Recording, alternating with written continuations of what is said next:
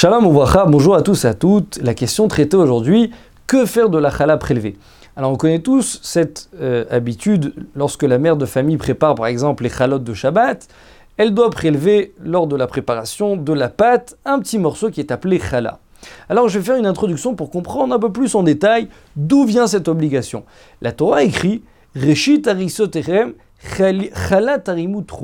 La Torah nous ordonne de prélever un morceau de pâte. Alors il faut savoir qu'on a une très longue discussion dans la Gemara, euh, Nida, page 47. Est-ce que cette obligation de nos jours est de la Torah ou Miderabanan d'ordre rabbinique? Ça va dépendre d'une question essentielle. Est-ce que la Gdusha, la sainteté des Israël, existe encore, puisque la Torah nous a fait dépendre l'obligation de donner la chala avec la sainteté des Israël donc ça va dépendre de cette question. Il y a plusieurs euh, preuves euh, rapportées donc par les Amoraïm, par même les Tanaïm. D'accord? C'est toute une longue discussion. La conclusion de la Gemara, comme ça tranche le Rambam, de nos jours, cette obligation est mise des Rabbanan. Et d'ordre rabbinique. Comme ça écrit le, Shulchan Aruch dans chapitre 322.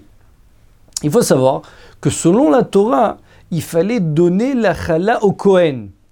Donc c'était une partie de, pâte que la Torah lui avait réservée.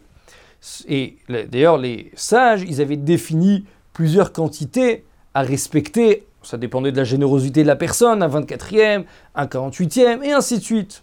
Seulement, puisque de nos jours, les Kohanim sont impurs, et donc ils n'ont pas la possibilité de manger cette euh, chala qui devait euh, être mangée donc avec, euh, avec pureté, c'est la raison pour laquelle on euh, s'acquitte seulement en prélevant un petit morceau de chala. Pas besoin de plus. Seulement un petit morceau, j'accomplis ce que la Torah me demande de faire.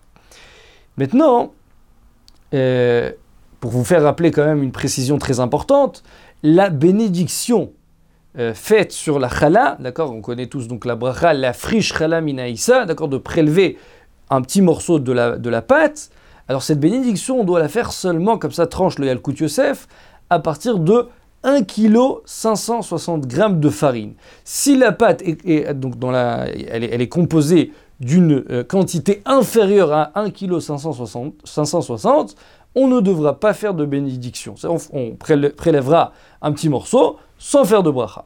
Donc ça, c'est ce qui en est au sujet donc de du chiouf, de l'obligation de la chala de nos jours. Maintenant, pour revenir à la question, une fois que j'ai prélevé euh, un petit morceau de pâte, qu'est-ce que je dois en faire? Alors, à cette question, écrit le Shulchan dans chapitre 322 qu'il faut la brûler. Pour quelle raison? Puisqu'on on, on a essayé donc d'expliquer, on a évoqué que la chala, elle, avait une, elle a une certaine sainteté. Alors de la laisser, on va dire, euh, on va dire de la laisser comme ça, je sais pas moi, la, par exemple en la jetant à la poubelle ou quelque chose comme ça, ça serait un peu la mépriser. Et donc le mieux à faire, c'est de la brûler, de la détruire complètement de ce monde. Comme ça, au moins, je sais que quoi que on va pas en faire une utilisation profane, on ne va pas la mépriser, je la détruis de ce monde, j'ai l'esprit tranquille. Ça, c'est ce qui est écrit dans le Shulchan Maintenant, le Yakut Yosef, il écrit que c'est vrai que des fois, c'est difficile de respecter cette chose-là. Alors, il écrit qu'il faut, on a la possibilité donc de la jeter à la poubelle, mais il faut l'envelopper comme il faut. Ça veut dire mettre de l'aluminium, un sachet, ça veut dire qu'elle soit bien, on va dire, euh, protégée pour ne pas rasver shalom, qu'elle soit mélangée dans les ordures. Et donc, ça serait quand même considéré comme un grand mépris pour cette rala.